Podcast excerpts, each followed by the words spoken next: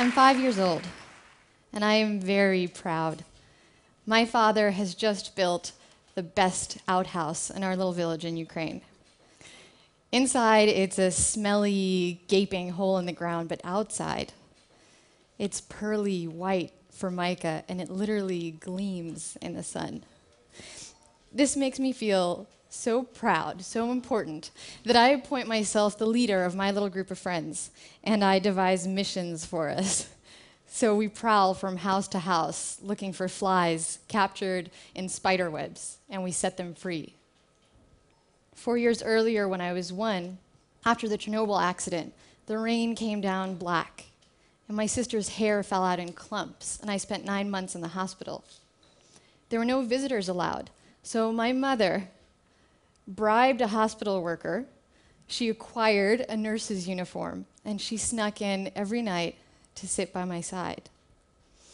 Five years later, an unexpected silver lining. Thanks to Chernobyl, we get asylum in the US. I'm six years old, and I don't cry when we leave home and we come to America because I expect it to be a place filled with rare and wonderful things like bananas and chocolate and bazooka bubblegum. Bazooka bubblegum with the little cartoon wrappers inside. Bazooka that we'd get once a year in Ukraine and we'd have to chew one piece for an entire week. So the first day we get to New York, my grandmother and I find a penny in the floor of the homeless shelter that my family's staying in. Only we don't know that it's a homeless shelter. We think that it's a hotel, a hotel with lots of rats. So we find this penny kind of fossilized in the floor, and we think that a very wealthy man must have left it there because regular people don't just lose money. And I hold this penny in the palm of my hand, and it's sticky and rusty, but it feels like I'm holding a fortune. I decide that I'm going to get my very own piece of bazooka bubblegum. And in that moment, I feel like a millionaire. About a year later, I get to feel that way again when we find a bag full of stuffed animals in the trash. And suddenly, I have more toys than I've ever had in my whole life. And again, I get that feeling when we get a knock on the door of our apartment in Brooklyn, and my sister and I find a delivery man with a box of pizza that we didn't order. So we take the pizza, our very first pizza, and we devour slice after slice as the delivery man stands there and stares at us from the doorway. And he tells us to pay, but we don't speak English. My mother comes out and he asks her for money, but she doesn't have enough. She walks 50 blocks to and from work every day just to avoid spending money on bus fare. Then our neighbor pops her head in and she turns red with rage when she realizes that those immigrants from downstairs have somehow gotten their hands on her pizza. Everyone's upset. But the pizza is delicious. it doesn't hit me until years later just how little we had.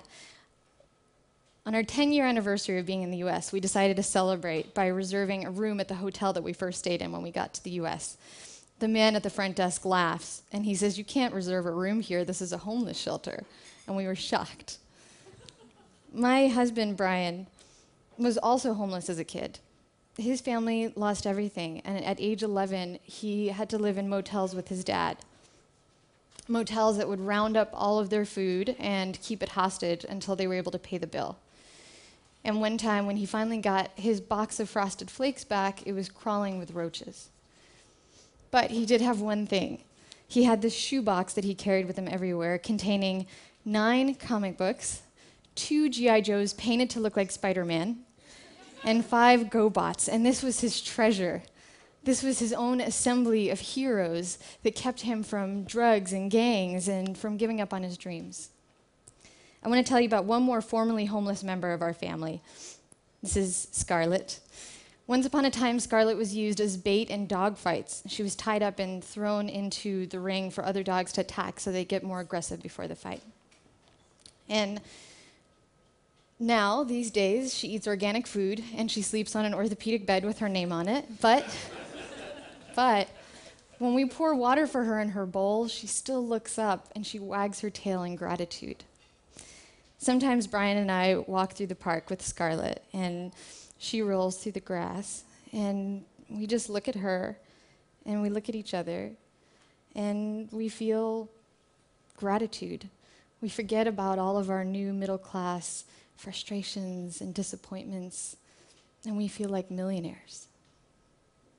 Thank you.